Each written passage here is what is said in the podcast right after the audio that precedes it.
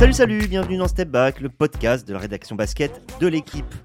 Jeudi soir, vous avez appris qui seraient les 10 titulaires du All-Star Game NBA, le 73e All-Star Game qui aura lieu le 18 février prochain à Indianapolis.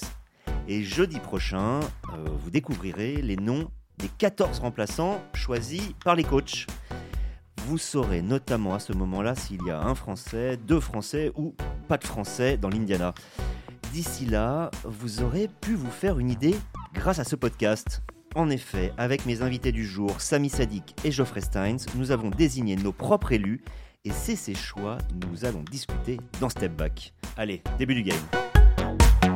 On a logiquement hein, divisé ce podcast en quatre parties, comme le nombre des catégories de vote pour le Star Game, et on va commencer par le front de courte de l'Ouest, car pour les Français, c'est là que ça se joue.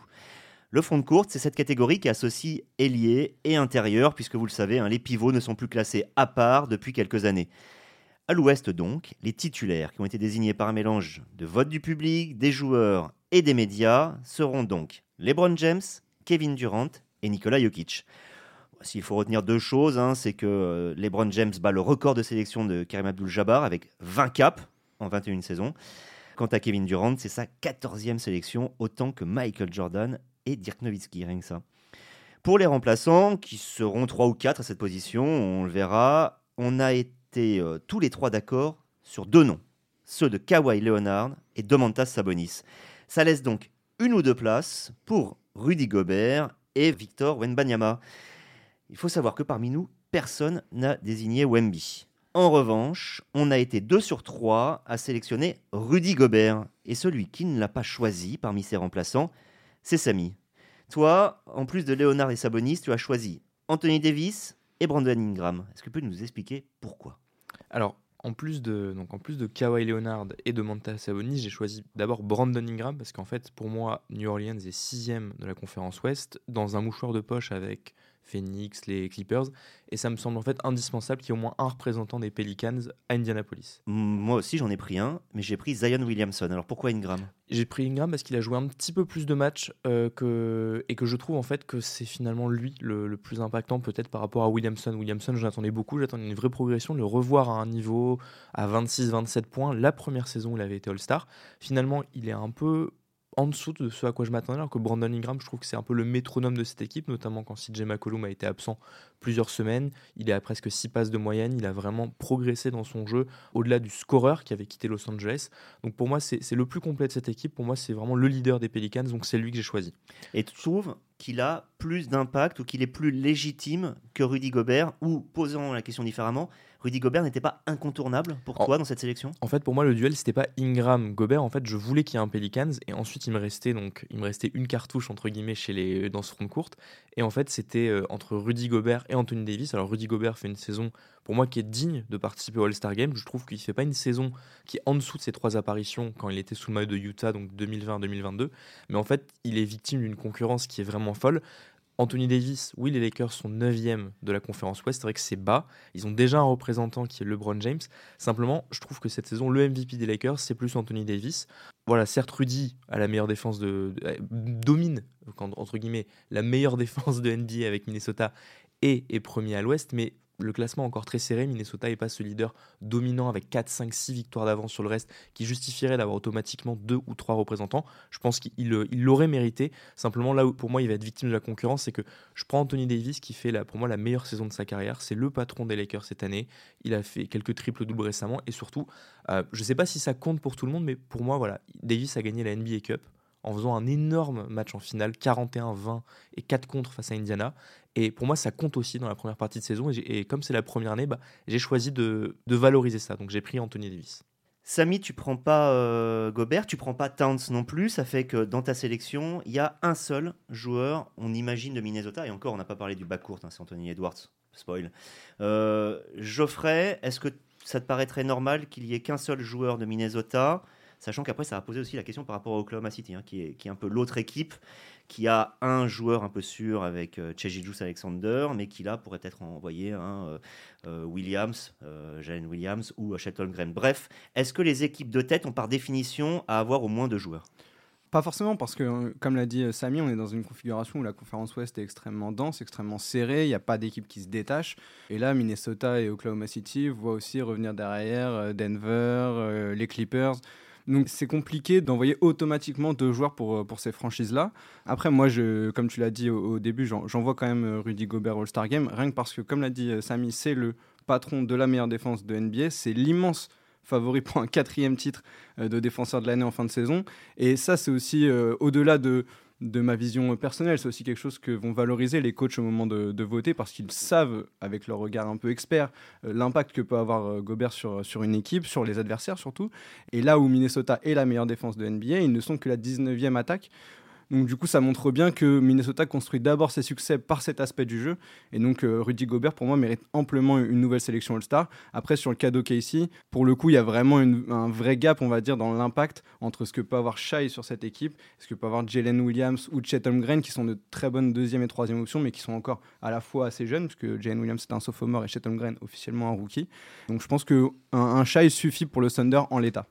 Pas de Holmgren et donc pas de Wenbanyama. Il devrait être sélectionné, je ne sais même pas si c'est officiel, pour le concours des meneurs, ce qui en fera une sorte d'attraction hein, du haut de ces, 2m23, 2m24. Euh, ça te paraît euh, légitime dans le concours, mais pas dans le grand match on, le verra aussi vendredi au match des, rookies normalement. Enfin, il appelle le Rising, Stars, maintenant.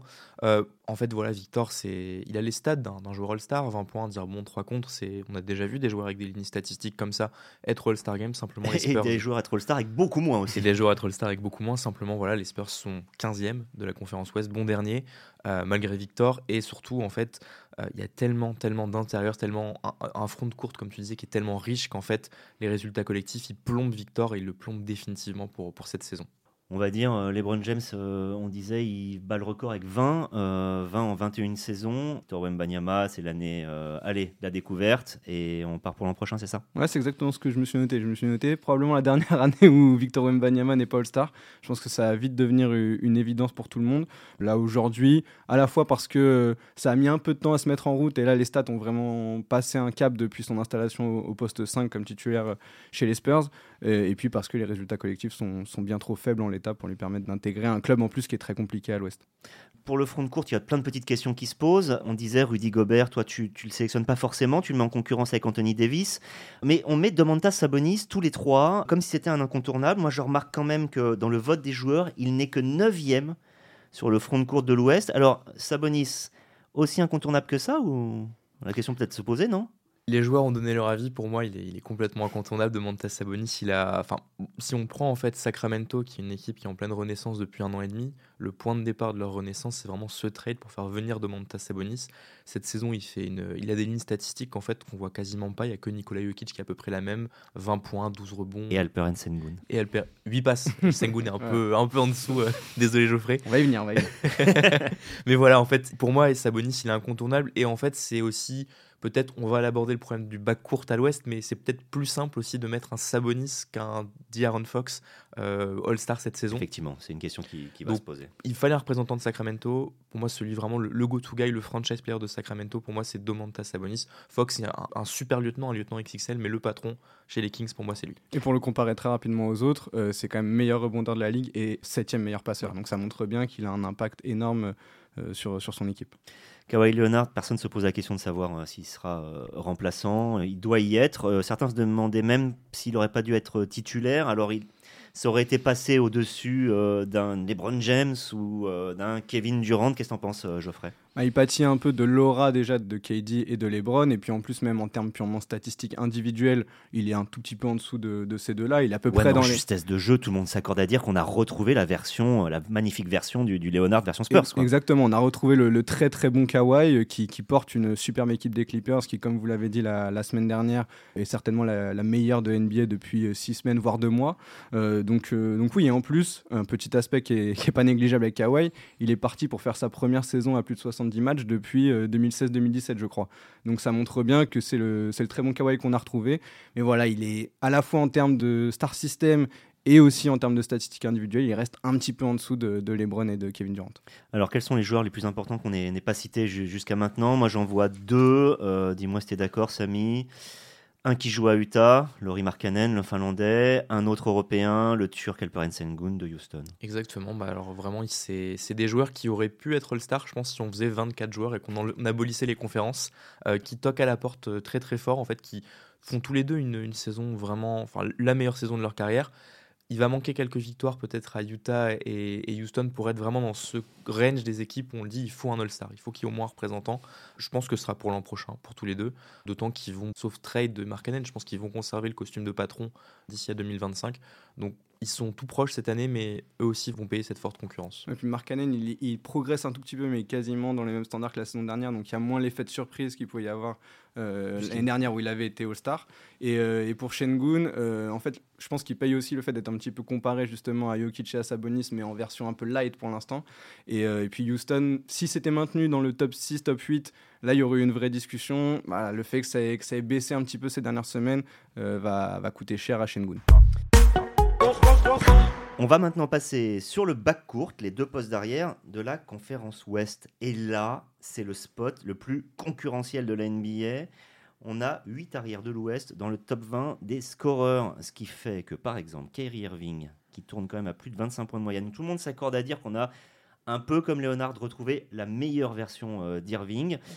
Eh ben, aucun d'entre nous ne l'a cité. Bah oui, il y a tellement de joueurs devant lui qu'on ne le met pas. Donc pour les titulaires, on a Luka Doncic, un des 7 joueurs qui a dépassé les 4 millions de, voix euh, dans le vote du public, et Shea Gijus Alexander. Là, il a fallu attendre un peu jeudi soir pour le savoir, parce qu'il avait un petit retard aux voix du public par rapport à Stephen Curry. Pas grand-chose, hein, moins de 100 000 sur plus de 3 millions de, suffrages. Mais euh, Shea Alexander est passé devant Stephen Curry en étant numéro 1 pour les joueurs et pour les médias dans le bac court de l'Ouest. Alors Stephen Curry peut-être pas titulaire, mais on l'a placé unanimement tous les trois sur le banc, ce qui est aussi le cas pour euh, le leader au moins statistique, euh, au moins offensif dirons-nous, de Minnesota, c'est-à-dire Anthony Edwards, qui était aussi le leader de, Team USA. Ça aurait été quand même assez ballot que le leader de Team USA sur la dernière compétition, même si elle était ratée, ne soit pas au All-Star Game. Euh, pour le troisième remplaçant, en revanche, il y a clairement discussion. On a trois noms différents. Perso, j'ai choisi De'Aaron Fox de Sacramento. Samy, tu as pris Devin Booker de Phoenix. Et Geoffrey, tu as penché in extremis pour Jamal Murray de Denver. Pourtant, tu avais l'air plutôt sur euh, Fox, voire Markkanen et Sengun. C'est pour ça qu'on en parlait un mm. peu avant. Et puis, au dernier moment, tu m'as dit, ce sera Jamal Murray. Pourquoi? Ah, Il y a eu un gros débat avec moi-même. C'était très compliqué. Euh, mais en fait, je me suis accordé sur le fait qu'il faut réparer une anomalie avec Jamal Murray, qui n'a encore jamais été All-Star. Euh, alors qu'il est clairement le deuxième joueur le plus important de Denver, qui est probablement l'une des deux trois franchises les plus régulières de NBA sur les cinq dernières saisons. Ça s'explique parce que bah voilà, à côté, il est à côté d'un Nikola Jokic qui, qui, prend beaucoup de place à la fois euh, dans les résultats et dans les statistiques. Et puis il a aussi été gravement blessé au, genou récemment. Et, son cas, en fait, il me fait un peu penser à celui de CJ McCollum à Portland, qui a jamais été All-Star aussi euh, en, jouant à côté de, Damian Lillard, qui vampirisait beaucoup de choses, alors qu'il avait des stats euh, qui le valaient certaines saisons. Puis ça serait aussi une récompense de, sa magnifique campagne de, de playoff 2023, même si on ne doit pas juger que là-dessus, mais je pense que ça va avoir un impact sur les coachs euh, de vouloir valoriser ce qu'a réussi Murray pendant, pendant ses playoffs.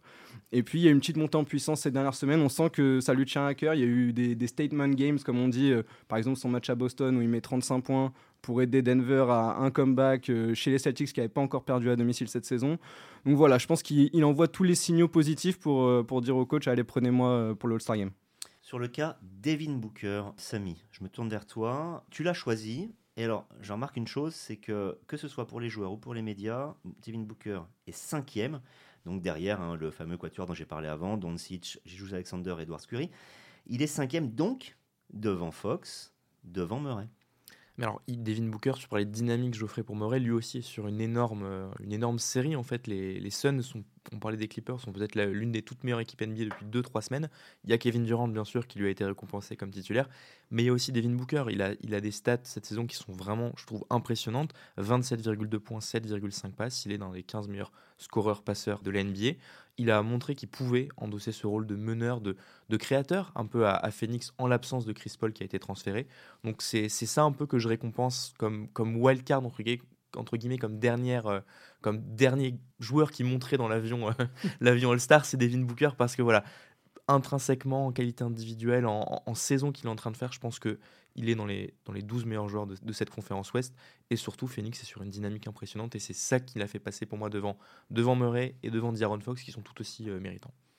Alors, moi, je précise, euh, j'ai pris euh, Fox parce que je trouve qu'il fait vraiment sa meilleure saison et que c'est lui alors on peut discuter, hein, euh, je pense que c'est plus une complémentarité qu'une concurrence entre Sabonis et Fox, mais que vraiment il a installé son équipe sur des bases absolument excellentes.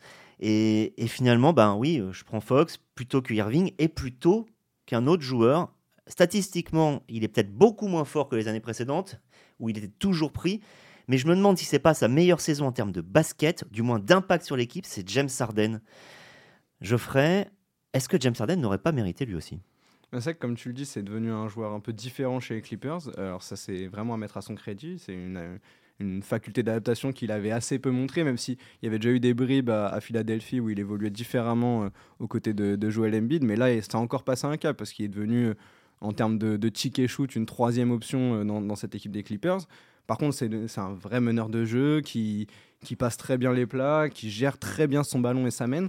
Et voilà, c'est quelque chose à mettre en, à mettre en lumière mais il a perdu un peu de comment dire de de shine justement avec avec cette situation. Euh, il passe clairement derrière Kawhi et même clairement derrière Paul George aujourd'hui dans dans l'œil du grand public et même des médias et des, des joueurs qui sont en face. Et c'est vrai que c'est, sa baisse au scoring est tellement impressionnante parce que là, il est à 17 points de moyenne. En fait, on n'avait plus vu ça depuis qu'il était sixième homme au OKC. Donc voilà, c'est, il paye ça alors qu'en effet, il fait une très très belle saison en termes de basket pur. Et, et surtout, il manque quelques matchs en début de saison et ça prend 7-8 matchs, disons, à s'adapter aux Clippers. Donc en fait, au moment de juger la première partie de saison de James Harden, bah, le, début, il est, il est compliqué. Donc je pense, pour moi, ça le pénalise par rapport à un, Jamal Murray, à un Booker. C'est pour ça d'ailleurs que moi j'avais pas pris Booker aussi, c'est que Booker il est totalement niveau All-Star, même niveau euh, All NBA Team, hein. on en est on est là à ce niveau. Hein.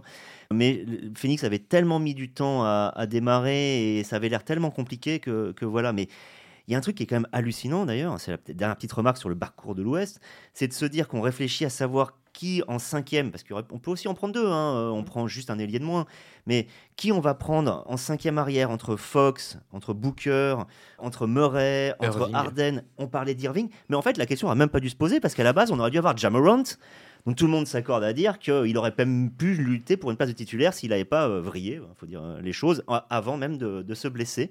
C'est dire la concurrence, ce qui n'est pas forcément le même cas à l'Est, où euh, c'est parfois, alors attention, hein, on parle de, très très forts joueurs, mais où peut-être il y a des hiérarchies un peu plus dessinées. Donc passons à la troisième catégorie, cette fois donc à l'Est, mais toujours sur les postes arrière. Là, c'est Tyrese Halliburton qui sera titulaire. Je pense qu'on sera tous d'accord pour dire que c'est assez logique, à la fois parce que c'est un joueur électrique, c'est le All-Star Game, c'est le meilleur passeur et de loin. En plus, c'est dans l'Indiana. Bref, euh, les, euh, les, votants ont bien fait le boulot. Ils ont aussi euh, choisi, sinon, Damian Lillard. Alors, étonnamment, ce sera une première pour lui, ce qui est une façon.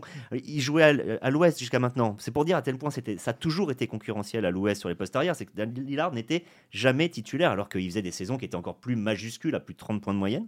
Donc là, il était derrière Trey Young au vote du public, 33 000, c'est une paille. Mais comme il est seulement sixième pour les joueurs et les médias, Lillard lui est passé devant pour être titulaire. Pas forcément une grosse perte, on est 2 sur 3 à l'avoir même pas mis All-Star, alors qu'au contraire, on met Yalen Brunson, Tyrese Maxi et Donovan Mitchell, tous de façon unanime, en remplaçant. Il n'y a que toi, Samy, hein, finalement, qui avait mis un, strapontin à, à Trey Young, un sixième arrière, sélectionné au All-Star Game. Euh, encore une fois, est-ce que tu peux nous dire pourquoi? Bah, J'ai voulu sauver le soldat Trey Young, effectivement, comme euh, alors l'an passé, si mes souvenirs sont bons, il y a à peu, près la même ligne de stade, donc grosso modo 26 points, presque 11 passes, et il n'est pas All-Star cette année. Pareil, c'est toujours le leader des Hawks, mais des Hawks décevants collectivement, qui sont dans, le ventre mou à se battre pour, le, un spot en plane. Simplement, je trouve que le, pénaliser, en fait, serait presque injuste parce que c'est plus le. retenir, retenir, c'est pas pénaliser. Retenir, c'est sélectionner. Sélectionner, c'est parfois enlever des gens méritants. Et on l'a beaucoup fait à l'Ouest. Je sais simplement ce que je veux dire, c'est qu'en fait, lui, lui faire payer à lui seul le bilan collectif des Hawks, je trouverais pas ça totalement juste parce que il fait une saison que je trouve plus efficace. Ses pourcentages au tir sont un petit peu plus élevés. Pareil, à, à 3 points, je crois qu'il est vraiment dans les eaux très intéressantes. Il perd toujours un peu trop de ballons, mais il a tellement le ballon en main aux Hawks et même l'arrivée de Dejounte Murray a pas tellement changé ça. Simplement, en fait, c'est plus vraiment le, seul souci des Hawks. Par exemple, en défense, on voit qu'en défense, quand on regarde les statistiques avancées, c'est plus vraiment le boulet que ça pouvait être par le passé. Euh, intrinsèquement, individuellement, un peu comme pour Booker, il fait une saison qui est pour moi majuscule, une saison de All-Star. Il l'a pas été l'an passé. Ça avait créé débat. Là, pour moi, c'est un petit peu moins concurrentiel à l'Est avec le départ d'un Irving, d'un Durant depuis l'an passé. C'est pour moi le, moment. En fait, voilà, il se glisse, il profite de ses départs pour se glisser dans le casting. Geoffrey, il y a des joueurs, donc on a dit, ils sont pour nous incontournables. Yalen Brunson, Donovan Mitchell, Tyrese Maxey pour les deux premiers. Yalen Brunson donc de New York et Donovan Mitchell de Cleveland. On aurait peut-être même pu les mettre titulaires à la place de Lillard, sincèrement. Il y avait une vraie, une vraie discussion. En tout cas, ça aurait pas du tout été illogique. Euh, Jalen Brunson, c'est un joueur qui, confirme ce qu'il avait déjà montré la saison passée, qui a encore passé un, tout petit cap, mais qui a amélioré par exemple son, son, sa moyenne au scoring. Euh, il est, quand même à 26,5 points de moyenne dans une équipe d'Enix qui tourne toujours aussi bien, qui va encore mieux maintenant avec, euh, avec le trade qui a été fait pour ramener euh, Ojian Unobi. On sent que tout se met en place du côté de New York pour faire une, très belle saison et pourquoi pas une très belle campagne de playoff. donc oui, Jalen Brunson était un candidat tout à fait déclaré pour, pour passer devant Lillard et Donovan Mitchell. voilà, il, a pris. c'est pas qu'il a pris une nouvelle dimension parce qu'on sait quel joueur il est, quel type de talent il, a. Mais euh, ce qu'il arrive à faire avec ces Cavs-là qui sont privés depuis de, longues semaines de Darius Garland et d'Evan Mobley, arriver à les maintenir dans le top 5 de l'Est avec. Euh, voilà, ils sont à 13 victoires sur les 17 derniers matchs. Lui, il fait des performances monstrueuses, vraiment de meneur avec euh, ce qu'il y a de scoring et d'organisation, on va dire, du collectif. On l'a vu faire un match exceptionnel à, Paris. Donc, donc oui, c'est deux joueurs qui avaient de très beaux dossiers pour passer devant Damien Lillard, qui fait une saison dans ses standards un petit peu moins, même par rapport à ce qu'il avait d'habitude, puisqu'il n'est plus l'option numéro un de son équipe, et dans une équipe de Milwaukee qui tourne bien en termes de résultats, mais qui peut être parfois décevante dans son expression collective. D'ailleurs, son intégration au Bucks n'est pas si évidente. Ils viennent de virer leur entraîneur, c'est en partie euh, à cause de cette difficulté à mettre en mm. place euh, le jeu offensif. Sincèrement, ouais, j'aurais mis Mitchell titulaire, euh, j'insiste. Michel, pour moi, effectivement, il était finaliste dans, les trois noms que tu as cités. C'était pour moi entre Mitchell et Brunson. Je donne l'avantage à Brunson juste parce que collectivement, euh, en, termes de dynamique, New York, depuis trois semaines, c'est très impressionnant aussi. Euh, on enregistre vendredi, ils viennent de mettre une, euh, entre guillemets, une, une raclée à Denver, Denver cette nuit avec un Brunson phénoménal. Voilà, il a, c'est une belle histoire aussi parce qu'il a il arrive finalement à New York comme un, agent libre dont on espère beaucoup, mais personne n'imagine prendre la dimension qu'il a pris depuis, euh, depuis 18 mois. C'est un joueur extrêmement propre. Moi, je le trouve vraiment euh, parmi les meneurs de cette conférence Est. Il y a peu de déchets, il y a vraiment des pourcentages au tir qui sont très impressionnants pour un joueur euh, à son poste. Et voilà, je lui donne ce petit avantage par rapport à Mitchell parce que New York est un petit peu mieux que Cleveland et que je juge vraiment que Brunson lui fait la saison de sa vie, entre guillemets, là où Mitchell, on l'a déjà vu être, aussi bon presque, je trouve, en, sur sa fin de bail à Utah et l'an passé pour sa découverte euh, de Cleveland. Vous avez remarqué que là, on est plutôt en train de discuter à savoir qui aurait dû faire la mm. bascule entre le 5 et le banc parce que après derrière c'est vrai que bah, les, les, noms que j'avais cités les Michael Bridges, Drew Holiday ou Dejan Murray cette année c'est peut-être pas forcément ça on va voir que sur le front de courte donc je rappelle un ailier et intérieur à l'est euh, il y a plus de concurrence, ou du moins la hiérarchie est peut-être un petit peu moins euh, claire. Euh, donc, pour finir, la dernière catégorie, le front de cour de l'Est, sans doute la plus belle ligne de titulaire de ce All-Star Game. Hein. Le MVP sortant de la saison régulière et meilleur marqueur actuel qui reste sur un match à 70 points, ou du moins il n'y a pas longtemps, c'est Joel Embiid. Le MVP sortant du All-Star Game qui avait marqué 55 points l'an dernier, record de ce match, c'est Jason Tatum. Et un joueur qui avait déjà soulevé les deux trophées, euh, c'est Giannis Antetokounmpo, MVP de la saison régulière 2019-2020, du All-Star Game en 2021. Ces trois-là sont incontournables. Un peu moins le cas parmi les remplaçants, puisqu'un seul joueur a fait l'unanimité pour nous parmi les remplaçants, c'est Bam Adebayo, Edris Bam Adebayo, hein, son vrai prénom. Euh, Geoffrey, c'est plus le joueur ou plus Miami qu'on récompense là? D'ailleurs, moi, j'aurais peut-être presque pris euh, Jimmy Butler. Peut-être pas à la place, mais en plus. C'est un peu les deux. Euh, mais après, c'est toujours le même souci avec Miami, c'est qu'ils vont faire toujours des saisons régulières un peu en, cruise control, comme on peut dire. Ça navigue. dès qu'il y a un joueur qui a un tout petit pépin physique, on le met au repos, on profite de la densité euh, de l'effectif, de la profondeur de banc et aussi de la capacité d'Eric Spolstra à, naviguer avec tout ça, à sortir des joueurs un peu de nulle part, etc. Mais Bama Debayo, aujourd'hui, ça reste le, c'est le socle de cette, de cette équipe de Miami cette saison. C'est le joueur qui a disputé le plus de matchs pour le hit. C'est mine de rien le deuxième score de cette équipe derrière Tyler Hero. Euh, c'est le meilleur rebondeur, impact défensif très important. Il a une interception, un contre euh, cette saison, même s'il n'y a pas que les stats purs, on le sait sur la défense. Mais, mais voilà, c'est vraiment le, le joueur, euh, c'est un des seuls au hit cette saison dont on sait qu'on peut compter sur lui euh, nuit après nuit. Et euh, bah voilà, c'est ça qui fait pour moi qu'il passe devant un Jimmy Butler. Et pour le coup, avoir deux joueurs du hit cette saison, ce serait un peu trop par rapport à, la qualité de leur saison. Alors, pour faire simple, on n'a pas fait ça sur les catégories précédentes, mais là, je vais le faire, c'est d'écrire un peu nos votes, comme ça, ça permettra de voir à quel point c'est large. Geoffrey, as voté Paolo Banchero, donc d'Orlando, Christophe Porzingis de Boston et Julius Randle de New York, comme remplaçant en front de courte Est. Samy, t'en as mis que deux, mais parce que tu avais choisi Trey Young à l'arrière en plus, contrairement à nous. Là, tu as mis Jalen Brown, Julius Randle. Euh, donc là, déjà, il y, a une différence. Euh, toi, tu mets Brown, pas Geoffrey. Moi, je mets aussi Jalen Brown, mais en plus, je mets Jimmy Butler, je l'ai dit, et Scotty Barnes. Alors, ma question, enfin, les deux dernières questions, et on finira l'émission, je pense, là-dessus. Euh, Jalen Brown par la Stade Boston et Scotty Barnes par l'ampleur qu'il prend cette année, même si Toronto y est pas, ce serait pas incontournable ces deux-là?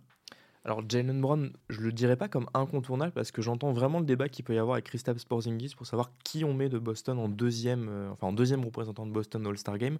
On a beaucoup parlé à l'Ouest de qui mérite ou pas d'avoir un ou deux représentants. Boston, c'est la meilleure équipe de NBA. Là, il y a un vrai petit écart avec le reste de la conférence.